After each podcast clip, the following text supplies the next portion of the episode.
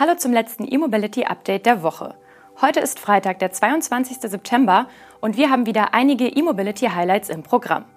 Etwa den neuen 7,5 Tonner von Maxus, ein Update des Audi Q4 e-tron und elektrische Betonmischer für Berlin. Unsere Sendung wird Ihnen auch heute nochmal präsentiert von Bosch Mobility. Auf geht's!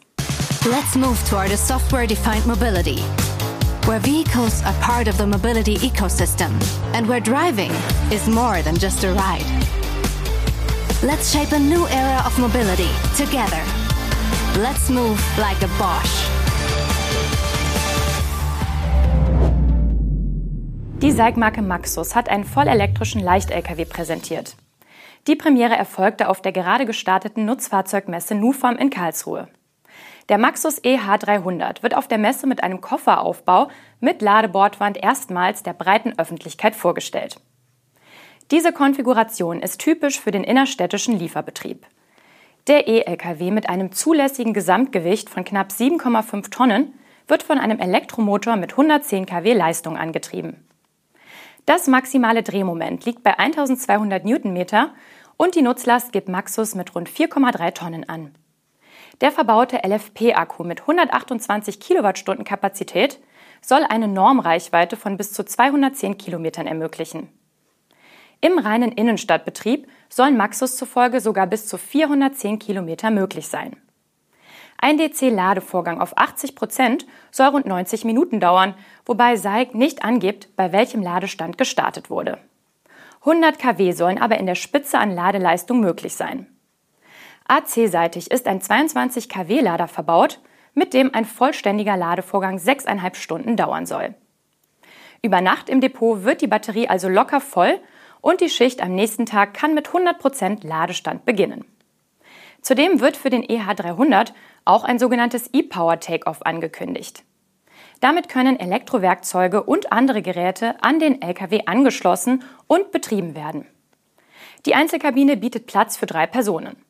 Zum Komfort tragen eine Klimaanlage, ein verstellbares Multifunktionslenkrad, eine Geschwindigkeitsregelanlage, ein Lichtsensor sowie elektrisch einstell- und beheizbare Außenspiegel bei.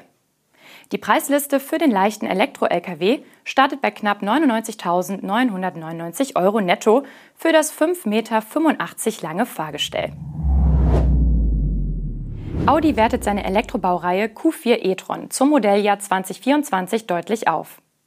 Der Q4 e-tron erhält sowohl mit Heck als auch mit Allradantrieb eine komplett neu entwickelte permanent erregte Synchronmaschine an der Hinterachse mit einer höheren Effizienz und mehr Leistung. Dabei handelt es sich um den von VW in Kassel gebauten Motor namens APP 550, der zuerst im VW ID7 vorgestellt wurde und neuerdings auch den ID4 und ID5 antreibt. Im Falle von Audi heißt das in Zahlen. Der Q4 45 e-tron mit Heckantrieb und dessen Sportback-Ableger leisten künftig 210 kW und beschleunigen in 6,7 Sekunden von 0 auf 100. Die Top-Varianten Q4 55 e-tron Quattro sowie der dazugehörige Sportback sprinten dank 250 kW Leistung binnen 5,4 Sekunden auf Tempo 100. Das reichweitenstärkste Modell ist künftig der kleiner motorisierte Heckantrieb, der als Sportback auf bis zu 562 Kilometer Normreichweite kommt. Bisher waren es nur 528 Kilometer. In allen Varianten des Q4 e-tron ist künftig die große Batterie mit 77 Kilowattstunden Nettokapazität verbaut. Brutto nimmt der Akku bekanntlich sogar 82 Kilowattstunden auf.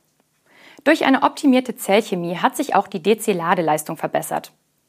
Dabei erreichen die Allradmodelle jetzt maximal 175 kW, die heckgetriebenen Varianten maximal 135 kW.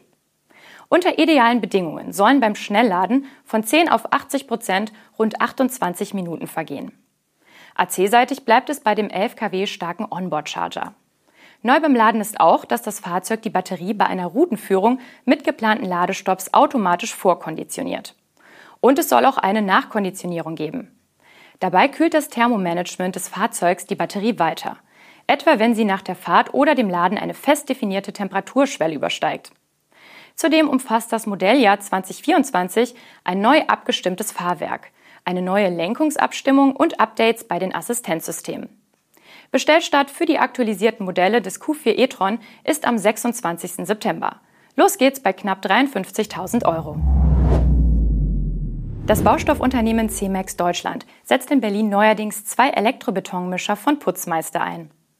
Das Duo wird in Spandau und Hohenschönhausen stationiert sein und gesellt sich zu einem weiteren XXL-Stromer von Volvo, der schon seit Anfang des Jahres der Bundeshauptstadt fährt.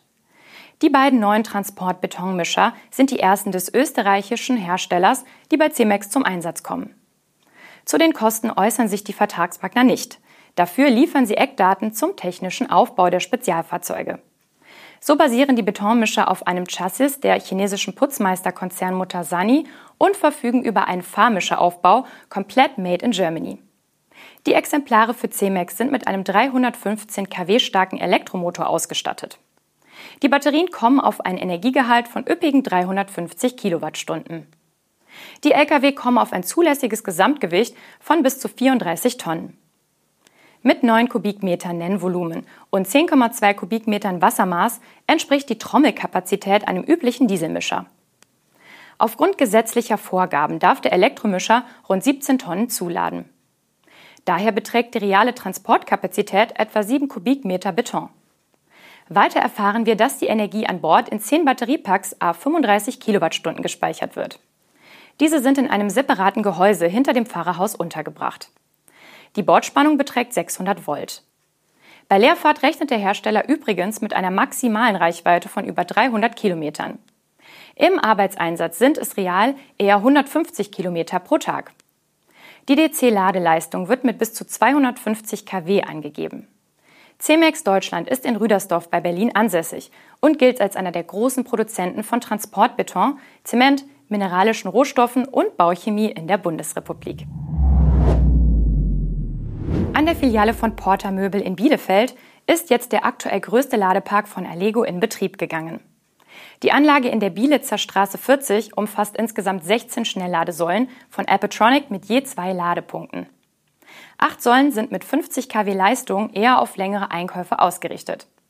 Die weiteren acht Hypercharger mit 300 kW zielen auf besonders eilige Kundschaft. Die Filiale mit den Ladesäulen liegt nahe der A2, ist also auch für Fernreisende gut zugänglich.